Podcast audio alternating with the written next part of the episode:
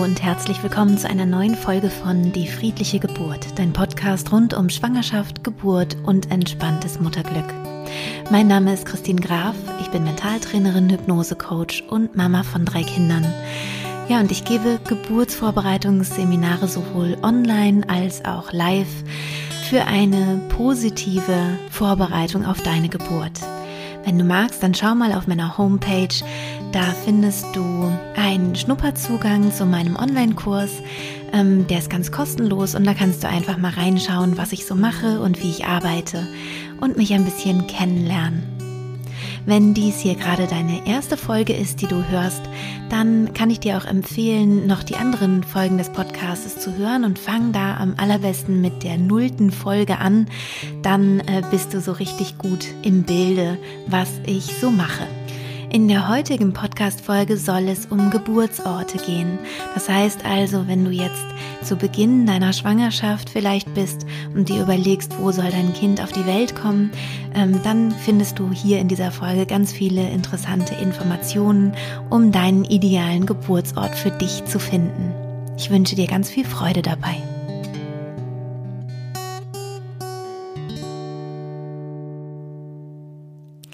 Ja, die Geburtsorte, da ähm, scheiden sich die Geister. Da gibt es ganz unterschiedliche Empfehlungen, je nachdem, mit wem man da spricht.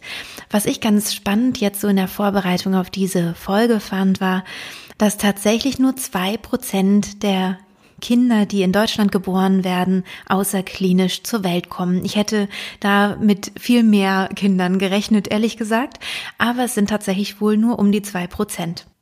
Ich bemühe mich hier in dieser Folge wirklich jeden Geburtsort ganz ähm, objektiv zu beleuchten, aber das wird mir sicherlich nicht hundertprozentig gelingen. Ich glaube, ähm, dass jeder gerade bei diesem Thema mit seiner Meinung so ein bisschen durchschimmern wird, denke ich mal. Aber ich bemühe mich auf jeden Fall, dass es neutral bleibt und äh, so hoffe ich, dass du auf jeden Fall gut mitgehen kannst. Und ganz, ganz wichtig ist mir ähm, zu Beginn, wenn du dich dazu entscheiden solltest, dich mit Hypnose, mit Mentaltraining vorzubereiten auf deine Geburt, ist es an jedem Geburtsort möglich. Meine Methode, die friedliche Geburt, mit der ich Frauen auf ihre Geburten vorbereite, mental vorbereite, ähm, ist es so, dass es wunderbar an jedem Ort umsetzbar ist. Das heißt, ähm, aus deinem inneren Erleben ist es dann im Idealfall egal, wo du dein Kind bekommst. Das heißt, wenn die Methode gut angewendet wird, ähm, wenn sie für dich gut funktioniert, dann ist es wirklich egal, an welchem Geburtsort du bist. Das heißt, ähm, ja, diese Geburtsorte, die ich dir jetzt vorstelle, die zeigen dir nochmal so ein bisschen, ähm, was an einem äußeren Ort wichtig sein kann. Aber im Idealfall kann der Geburtsort an sich auch ja in den Hintergrund treten. Zunächst einmal möchte ich beginnen mit der, ähm, ja, der Version, wie unsere ganzen Vorfahren ihre Kinder bekommen haben, wie es früher total üblich war und ja, wie es am nächsten daran ist, äh, wie es auch Tiere machen würden, also wie unsere tierische Intelligenz, unser Instinkt es sozusagen machen würde. Das ist die Hausgeburt. Bei einer Hausgeburt hast du den Vorteil, dass du in deinem gewohnten Umfeld bist. Das heißt, dein Körper möchte gerne an einen sicheren Ort gehen. Ähm, wenn du die, dich an die ersten Folgen dieses Podcasts erinnerst, dann erinnerst du dich vielleicht daran, dass wir sozusagen ein, eine Körperintelligenz haben und eine, ja, eine Kopfintelligenz sozusagen, also ein Bewusstsein. Und und der Körper, der möchte den Rückzug, der möchte die Dunkelheit und er möchte einen geschützten Raum, einfach um sich vor wilden Tieren und äh, Angreifern zu schützen. Das ist also unser Instinkt. Wir sind ja auch Säugetiere. Das heißt, bei einer Hausgeburt hast du diesen Konflikt sozusagen nicht, dass dein Verstand sagt, ähm, ich möchte jetzt ins Krankenhaus und der Körper sagt, äh, was, warum denn jetzt ins Helle und ähm, zu fremden Leuten und in die Öffentlichkeit. Das ist ja genau falsch rum. Das heißt, man hat einfach einen Konflikt sozusagen weniger. Keine Sorge, diesen Konflikt kann man mit Hypnose, mit Mentaltraining sehr, sehr gut aus der Welt schaffen. Also den kann man beseitigen, aber bei einer Hausgeburt ist das eben gar nicht so unbedingt nötig, denn man ist sowieso in seinem gewohnten, äh, in seinem gewohnten Umfeld und man hat ja vielleicht seinen Partner, seine Partnerin dabei und die Hebamme kennt man auch schon zuvor. Und zumindest in den allermeisten Fällen. Es kann ja auch immer eine Hebamme krank werden. Dann gibt es da eine Ersatzhebamme, die dann kommt oder wie auch immer. Aber normalerweise kennt man die Hebamme dann eben schon vorher. Du hast zu Hause natürlich eine sehr große Gestaltungsfreiheit. Das heißt, du kannst dir überlegen, dass, ob du vielleicht es dunkel haben möchtest, was wieder eben der Geburt ähm, helfen würde oder förderlich wäre für die Geburt. Du könntest also zum Beispiel schauen, dass du dunkle Vorhänge hast und irgendwie die Fenster, wie du die ähm, abhängen könntest oder so. Ähm, du kannst deine Musik anmachen oder eben natürlich auch eine Hypnose hören bei der Geburt. Es könntest du eben auch laut hören, also auch so im Raum, ohne dass es irgendwie ähm, vielleicht unangenehm für dich wäre, weil die Menschen um dich rum dich ja gut kennen. Ähm, es kämen auch nicht so viele überraschende Geräusche, ähm, keine fremden Menschen rein. Also es wäre alles so sehr ähm, ruhig und intim. Und ähm, es gibt auch die Möglichkeit, dass du zu Hause in einer Wanne gebärst, wenn du das gerne möchtest. Bei mir, bei meinem dritten Kind, das habe ich zu Hause bekommen und da gab es eine Eckbadewanne ähm, das war natürlich perfekt, ähm, aber man kann sich auch einen Geburtspool zum Beispiel ausleihen. Da könntest du einfach mal googeln und schauen. Ähm, den kann man aufblasen, der ist ziemlich groß und da kann man auch ganz wunderbar sein Kind bekommen, falls du dir eine Wassergeburt wünschst. Im Idealfall bleibt dein Geburtsort. Du musst also nicht den Ort wechseln, sondern zu Beginn der Geburt bist du genau da, wo du auch bist, wenn du dann eben dein Baby hast. Und das ist natürlich toll, weil du die Herausforderung nicht hast zu überlegen, wann muss ich los. Das finde ich besonders ähm, oder fand ich auch besonders angenehm, dass ich einfach wusste, das geht hier weiter, bis mein Baby da ist. Und du kannst dich also vielleicht auf eine andere Weise fallen lassen. Was ich auch besonders schön fand bei der Hausgeburt war, dass ich nach der Geburt nicht noch den Ort wechseln musste. Also das heißt, ich, ähm, ich konnte dann einfach von der Wanne ins Bett gehen und ähm, war, es war einfach alles total, ähm, total nah und es, und ich musste nicht noch irgendwie ähm, mich anziehen und, und nochmal mit dem Taxi irgendwie nach Hause fahren oder so. Das fand ich sehr, sehr angenehm.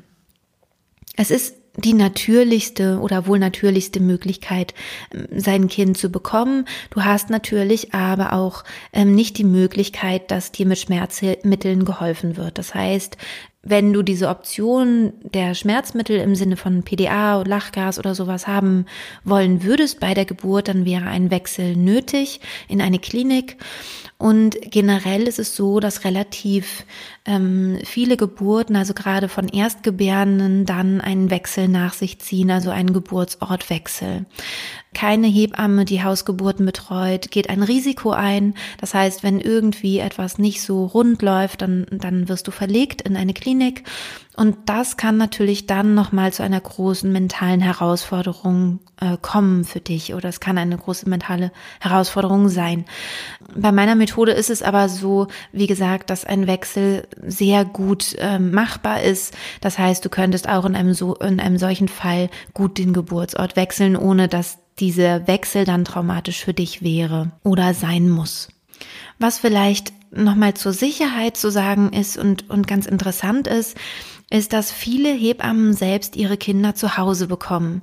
Ähm, Karin Dannhauer hat in ihrem Buch Guter Hoffnung da einen Buchtipp, ähm, falls man ja mit einer Hausgeburt liebäugelt und sich da noch ein bisschen äh, belesen möchte.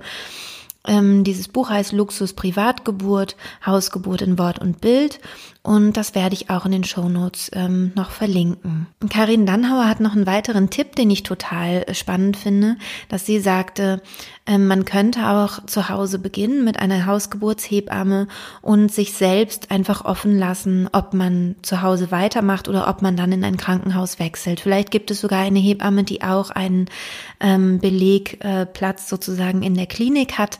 Das heißt, die dich zu Hause betreuen könnte und aber auch mit dir ins Krankenhaus gehen könnte. Und ich finde diese Idee irgendwie auch total schön, dass man sagt, ich bleib da offen und guck einfach, wo ich mich dann wohlfühle, wenn es soweit ist. Das ist also auch eine Möglichkeit. Was ich noch wichtig finde, ist, dass du auch wenn du eine Hausgeburt planst, dir vorher das Krankenhaus anguckst, in das du verlegt werden würdest im Fall der Fälle. Ähm, das heißt, dass da keine große Überraschung stattfindet und ich würde mich auch dort schon anmelden, dass es dort dann auch eine Akte gibt und du nicht äh, per se eine verlegte Hausgeburt bist, sondern dass ähm, ja, dass du einfach ganz normal ankommst und ähm, jeder auch schon mit dir rechnet.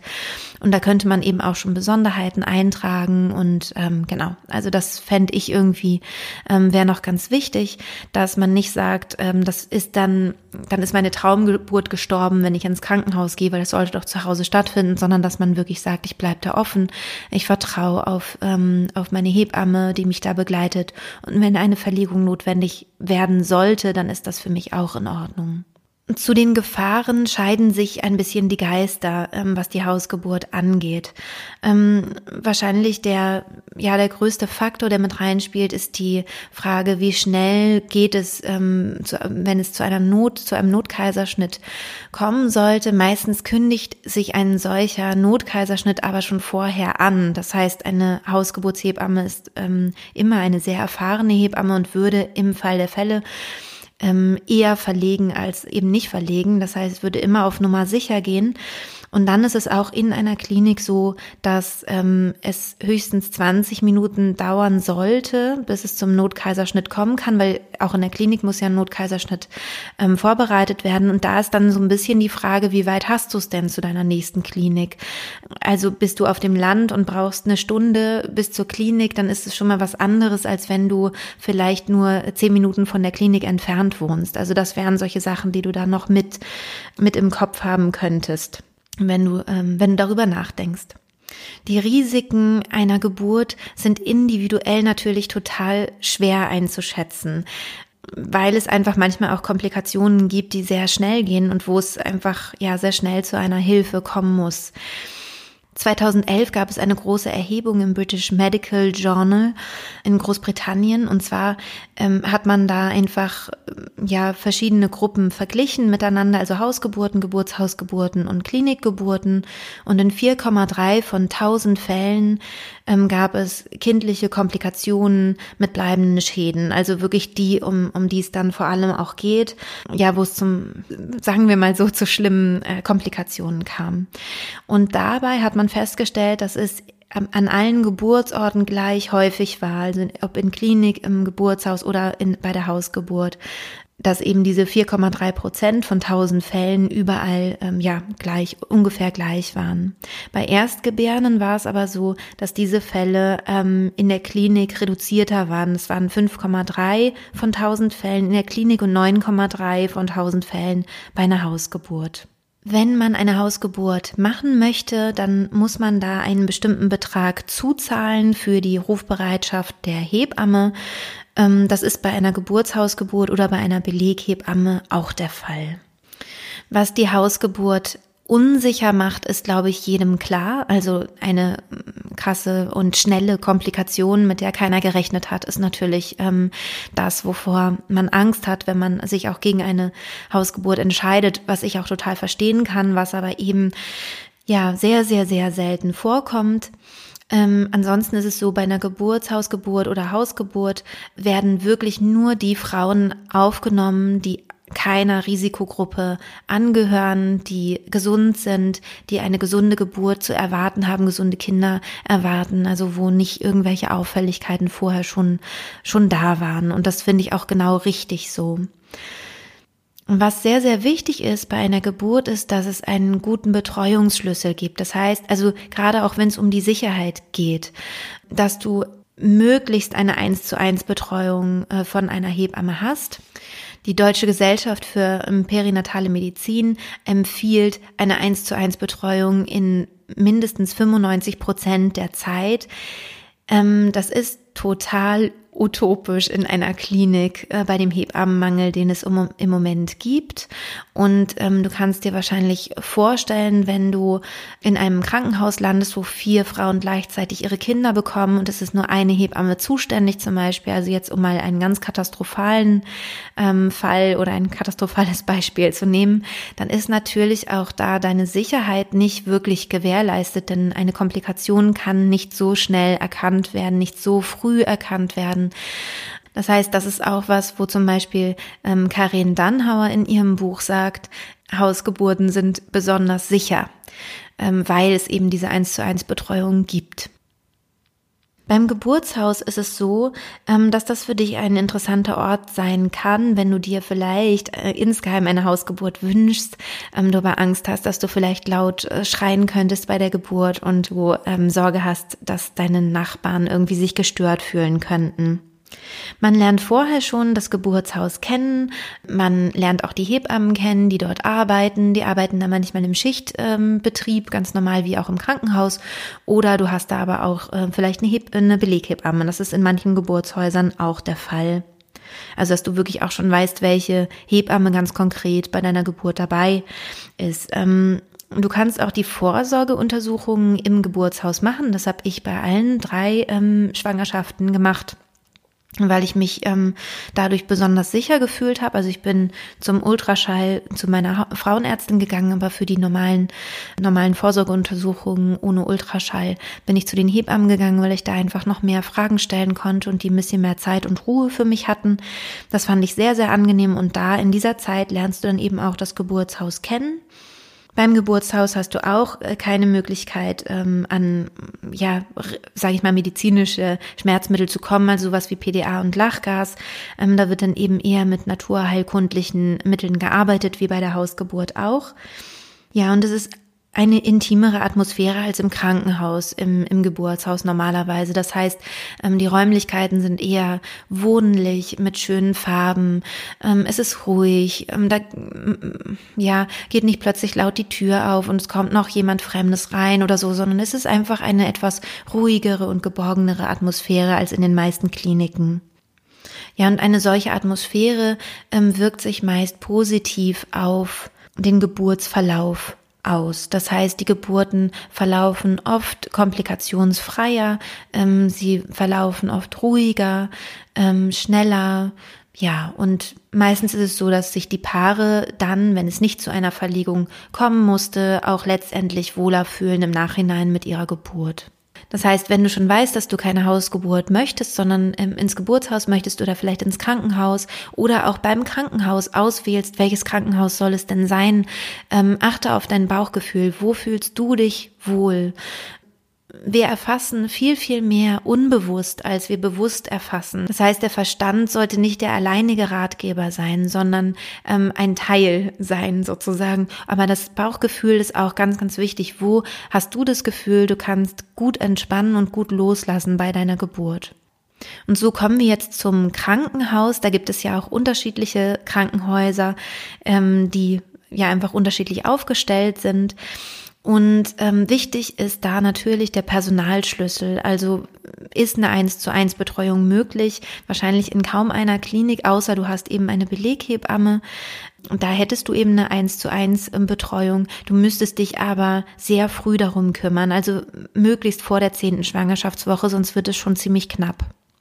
Wichtig wäre bei einer Beleghebamme, dass du sie auch magst, also dass du ein gutes Gefühl hast und kein mulmiges, schlechtes Gefühl, wenn du sie kennenlernst. Beleghebamme bedeutet, dass sie mit dir gemeinsam ähm, die, die Geburt macht, also im Krankenhaus wie angemietet ist und dann könntest du, also sie hätte quasi den, den Platz im Kreissaal sozusagen im Krankenhaus, ähm, ja, wie so gemietet sozusagen und würde dann dich betreuen bei deiner Geburt im Krankenhaus. Ich finde, das ist eine ganz tolle Lösung, wenn man eben diesen, diese Sicherheit haben möchte, eins zu eins betreut zu sein und trotzdem in der Klinik die Sicherheit haben möchte, ähm, im Falle des Falles, dass einfach schnell eingegriffen werden kann. Bei einer Beleghebamme ist der Nachteil, wenn sie vielleicht kurz vorher schon mal eine Geburt ähm, begleitet hat, ähm, weil meinetwegen die Frau, die vor dir äh, dran war mit der Geburt, ähm, vielleicht ihr Kind zu spät bekommen hat, du bekommst dein Kind ein bisschen zu früh, dass dann quasi ähm, die Beleghebamme vielleicht total übermüdet schon in deine Geburt kommt, sowas wäre möglich. Dann wäre es möglich, dass deine Geburt sehr lange dauert, das heißt, dass auch die Hebamme irgendwann natürlich sehr müde wird, wenn es ähm, auf die 17, 18 Stunden zugeht oder vielleicht sogar 24 Stunden hat. Und falls sie krank wird oder irgendwas sein sollte, dass sie die Geburt nicht machen kann, bist du vielleicht total entsetzt, dass deine, dass deine Beleghebamme eben nicht kann. Trotzdem finde ich aber die Idee, eine, eine Beleghebamme äh, sich zu organisieren gut. Wenn du dich mit der friedlichen Geburt vorbereitest, also mit meiner Methode, ist es aber nicht zwingend notwendig, ähm, weil du die Hebamme sowieso gar nicht so wahrnimmst. Also ähm, du bist da ganz bei dir und weißt ganz genau, was du machen kannst. Und ähm, ja, das wäre nur so ein, so ein äh, Punkt für die Sicherheit sozusagen, ne, dass nichts übersehen wird oder so. Wenn du deine Klinik aussuchst, ähm, wirst du wahrscheinlich zu einem Infoabend gehen. Das wird eigentlich in allen ähm, Kliniken so gemacht. Und da merkst du schon vielleicht, ja, wie so die Prioritäten der Klinik ähm, ver verteilt sind. Also was, was ist der Klinik besonders wichtig? Ist ihnen besonders wichtig, dass die Geburt natürlich verläuft, also so inter interventionsarm wie möglich? Oder ist es der Klinik vielleicht besonders wichtig, dass es so sicher wie möglich ist? Und da wird dann eben auch in Kauf genommen, dass äh, möglicherweise mehr interveniert wird, aber Hauptsache ähm, Kind und äh, Mutter sind körperlich am Ende gesund. Qualitätsmerkmale einer Klinik können aber sein, und da kann man sich dann informieren, wie hoch ist die Kaiserschnittrate, wie hoch ist die Dammschnittrate zum Beispiel. Ähm, ich habe in einem anderen Podcast, in einer anderen Folge, glaube ich, auch schon gesagt, dass der Dammschnitt ähm, überholt ist. Ähm, das heißt, man weiß mittlerweile, dass ein Dammschnitt zu größeren Verletzungen führt als ein Dammriss. Ähm, sowas könnte man auf jeden Fall erfragen im Vorfeld, auch bei einem, bei einem Erstgespräch, bei einem Vorgespräch zum Beispiel. Ja, und dann wüsste man schon so ein bisschen, wie die Klinik fährt oder ähm, ja, was der Klinik besonders wichtig ist. Und da kommt es aber auch ganz stark darauf an, welche Klinik das denn nun ist. Also ist es ein hebammengeleiteter Kreissaal, zum Beispiel in einer kleinen Klinik, oder ist es eine Level 1 Klinik? Das macht einfach auch nochmal einen großen Unterschied, weil die Frauen auch mit unterschiedlichen Befunden sozusagen in die Kliniken kommen. Man könnte ja denken, eine Level 1 Klinik, also eine Klinik mit angrenzender Kinderklinik, mit Ärzten, mit mehreren Kreissälen, irgendwie mit, mit der absoluten Sicherheit, die es überhaupt gibt, dass man einfach schnell einen Notkaiserschnitt machen kann und so weiter, dass diese Klinik auf jeden Fall für jede Frau die richtige Wahl ist, weil sie einfach diese Sicherheiten bietet. Das Problem an einer Level 1 Klinik ist aber, dass sie wirklich ausgestattet ist für die echten Risikofälle. Das heißt, wenn wirklich Probleme zu erwarten sind, man schon zum Beispiel weiß, das Kind hat einen Herzfehler oder ähm, die Mutter hat eine, ähm, hat was auch immer für, für Komplikationen und ähm,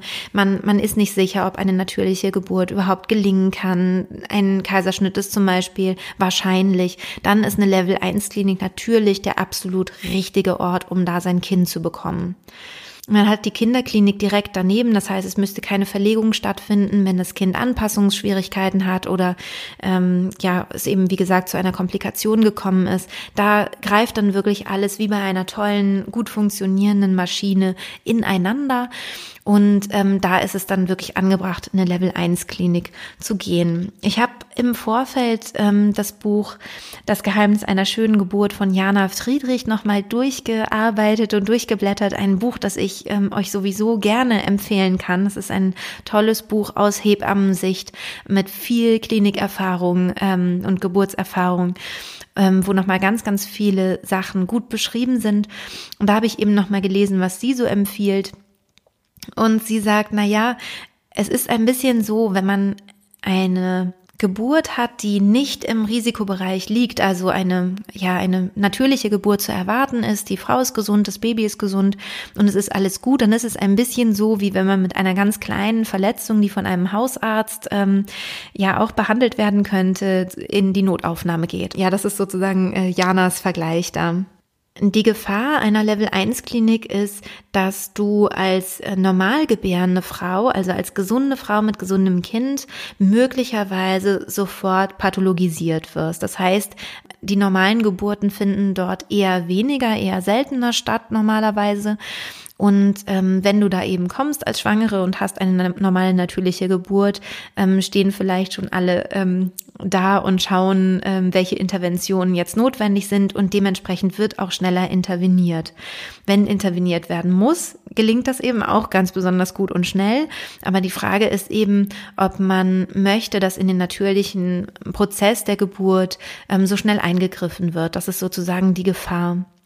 Denn in dem Moment, wo du eingreifst, wo du ähm, ja, wo du eingreifst, obwohl das vielleicht nicht notwendig wäre in den natürlichen Geburtsprozess, kann es passieren, dass mehrere Eingriffe danach notwendig werden. Also dass es so wie eine Kaskade, wie eine Kaskade anläuft. Die erste Intervention, dann kommt die zweite, die dritte, die vierte und am Ende ähm, kommt es dann möglicherweise zur Sauglockengeburt oder sogar zu einem Kaiserschnitt, was vielleicht hätte vermieden werden können, wenn man nicht so früh angefangen hätte zu intervenieren. Also es soll jetzt auch wieder bitte unbedingt keine Angst machen, aber ähm, so die Ge Gefahr besteht ein bisschen, weil äh, Interventionen in einer Level 1 Klinik absolut zur Routine geworden sind und einfach zum normalen Klinikalltag dazugehören. Und ähm, ja, dadurch ist es, ist diese Hemmschwelle ähm, zu intervenieren einfach viel, viel äh, geringer als bei einer kleineren Klinik zum Beispiel, wo Eingriffe eher seltener stattfinden. Außerdem gibt es in den Level 1 Kliniken meistens auch sehr, sehr strenge Richtlinien. Das heißt, da könnte man sich aber dann auch wieder von Klinik zu Klinik natürlich informieren. Also man, ich will da auch nicht alle Level 1 Kliniken ja über einen Kamm scheren, darum geht's jetzt gar nicht, sondern wie genau sind denn die Richtlinien zum Beispiel? Wie, lange darf ein Baby im Geburtskanal sein und was ist dir persönlich daran auch wichtig? Also ist dir wichtig, dass dein Baby möglichst natürlich geboren werden kann und da sind vielleicht auch vier Stunden im Geburtskanal ähm, noch völlig okay? Oder ist es dir wichtig, dass sozusagen jedes minimalste Risiko ausgeschlossen werden sollte und dann wird dann vielleicht eben auch früher ein Kaiserschnitt gemacht, weil ja, damit man einfach nicht das Risiko eingeht, dass irgendwas äh, schieflaufen könnte.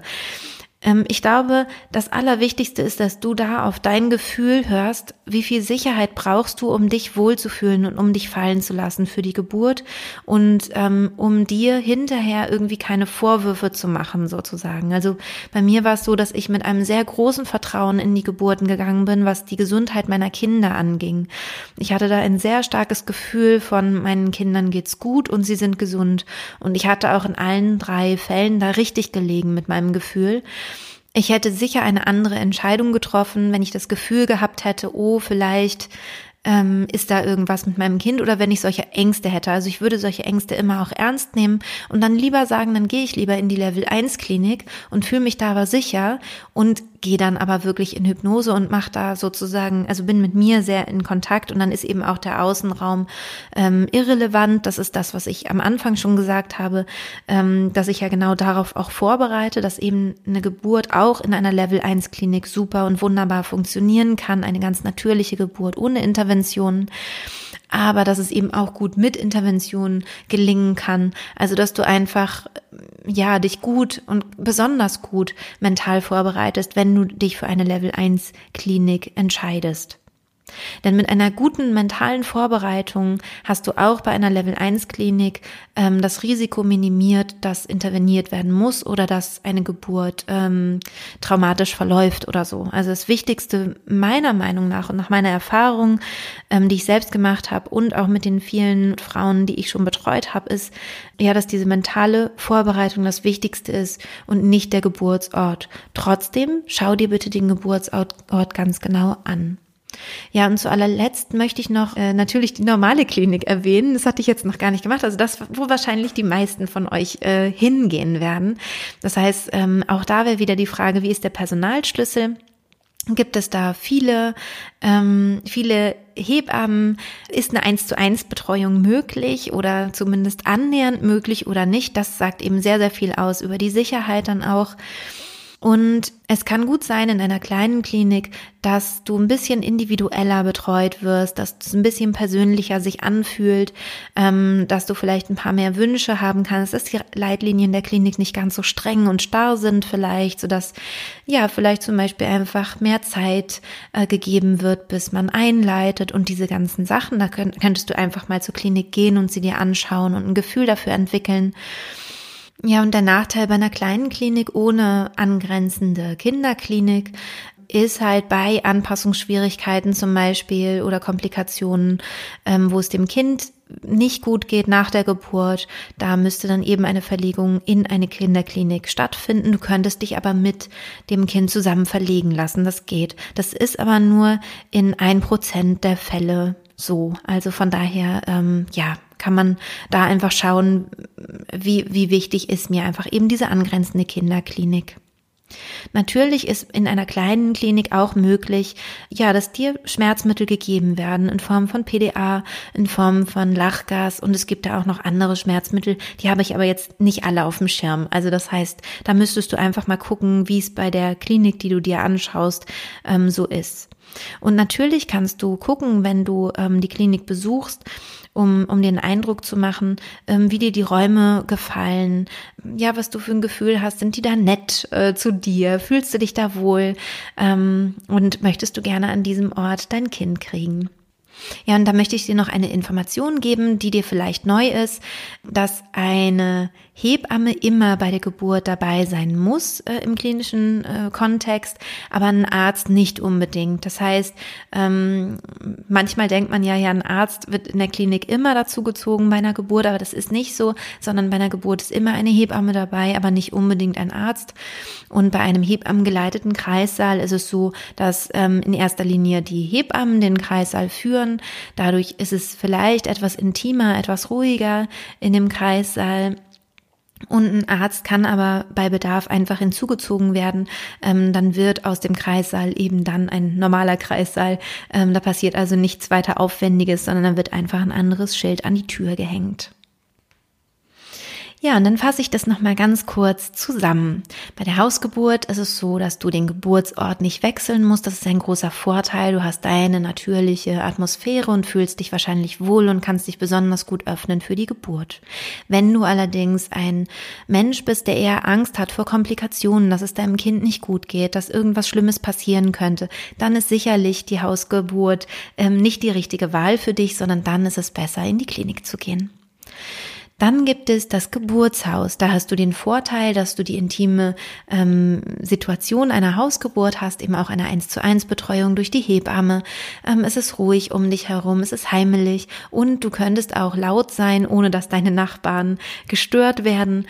Aber auch hier wieder, wenn du das Gefühl hast, du brauchst absolute Sicherheit für dich und dein Kind, ist das auch nicht die richtige Wahl, dann solltest du auch in die Klinik gehen. Dann gibt es eine Klinik, mit, die Hebammen geleitet ist, die vielleicht auch noch etwas intimer ist, aber eben die Sicherheit hat, dass eben auch ein Arzt kommen kann und dass auch schnell ein Kaiserschnitt zum Beispiel vorgenommen werden könnte im Fall des Falles. Es gibt die kleinen Kliniken, die ähm, vielleicht nicht ganz so schnell intervenieren. Da müsstest du es vorher mal in einem Vorgespräch herausfinden. Und wo du vielleicht auch ein bisschen individuell, ein bisschen persönlicher betreut wirst, da ist eben auch wieder der Personalschlüssel ganz wichtig. Also wie ähm, ist es mit der Betreuung durch Hebammen? In den heutigen Zeiten ist es ja überall einfach äh, schwierig durch den Hebammenmangel. Ja, und dann gibt es die ähm, Level 1 Klinik, wo du wirklich alles hast. Also wo du wirklich die Kinderklinik direkt nebenan hast, wo, ähm, ja, wo einfach wirklich in einer Notsituation am allerschnellsten gehandelt werden kann. Du hast da aber eben die Nachteile, dass, ähm, ja, dass die Leitlinien der Klinik, der Klinik wahrscheinlich sehr eng gesteckt sind. Es wird vielleicht nicht so lange gewartet mit dem Einleiten. Es wird nicht so lange gewartet, ähm, wenn das Kind im Geburtskanal zu lange Zeit braucht. Wahrscheinlich ist auch eine individuelle Betreuung eher ähm, nicht so gegeben, außer du bist eben ein Risikofall. Ja, aber die Level 1 Klinik im Risikofall ist sie natürlich absolut die erste Wahl, gar keine Frage. Und du hast die Möglichkeit, wenn du dich frühzeitig kümmerst, äh, möglicherweise eine Beleghebamme zu ergattern. Da müsstest du aber wirklich dann eben dich ganz früh äh, kümmern, damit du noch eine bekommst. Und ich hoffe natürlich von Herzen, dass sich diese Situation bald wieder ändern möge, dass wir wieder mehr äh, Hebammen haben, die uns, die uns begleiten, uns Frauen. Wenn du dich noch weiter informieren möchtest über den Notstand zum Beispiel mit Hebammen und so weiter, kannst du das gerne ähm, im Internet tun. Ähm, eine Organisation, die ich persönlich unterstütze, heißt Motherhood e.V. Das ähm, werde ich dir auch in den Show Notes verlinken. Die setzen sich sehr dafür ein, dass Geburten positiver verlaufen können, dass ähm, mehr eingegangen wird auf ähm, natürliche äh, Bedürfnisse von Frauen unter Geburten in Kliniken, gegen Gewalt unter der Geburt setzen sie sich sehr stark ein und eben auch gegen den Hebammenmangel. Ähm, ja, das ist eine Organisation, die ich, äh, die ich gut finde, die da nochmal wirklich kämpft auf dem Gebiet. Und falls du dich da auch engagieren möchtest, bist du da natürlich auch äh, total willkommen. Ja, ich hoffe, ich habe dir mit dieser Folge wieder viele gute Informationen geben können und es war spannend für dich zuzuhören. Ich freue mich sehr, wenn wir uns nächsten Sonntag wieder hören. Falls das jetzt die erste Folge war, die du gehört hast, dann schnupper gerne noch weiter rein. Ähm, guck auch mal, ob du den äh, Schnupperzugang zu meinem Online-Kurs dir vielleicht anschauen möchtest. Ähm, da kannst du ein paar Videos aus dem ersten Modul sehen. Ähm, das ist jetzt so im ja im Groben nicht jetzt was ganz, ganz anderes als dieser Podcast, sondern das sind Sachen, die ich eben ja kostenlos rausgebe. Die Sachen, die dann wirklich meine Methode umschließen und wo man das richtig lernen kann, ähm, in Hypnose sein Baby zu bekommen. Das findet dann erst im zweiten und dritten Modul statt, ähm, die dann kostenpflichtig sind. Aber du kannst auf jeden Fall einen Eindruck bekommen, wenn du dir diesen Schnupperzugang ähm, besorgst, der eben kostenlos ist. Und wenn du magst, kannst du mir natürlich gerne eine Rezension auf iTunes äh, schreiben, da freue ich mich sehr. Und mich natürlich auch weiterempfehlen an schwangere Freundinnen, an deine Hebamme natürlich auch gerne. Und ja, ich wünsche dir alles, alles Liebe und bis bald. Deine Christine.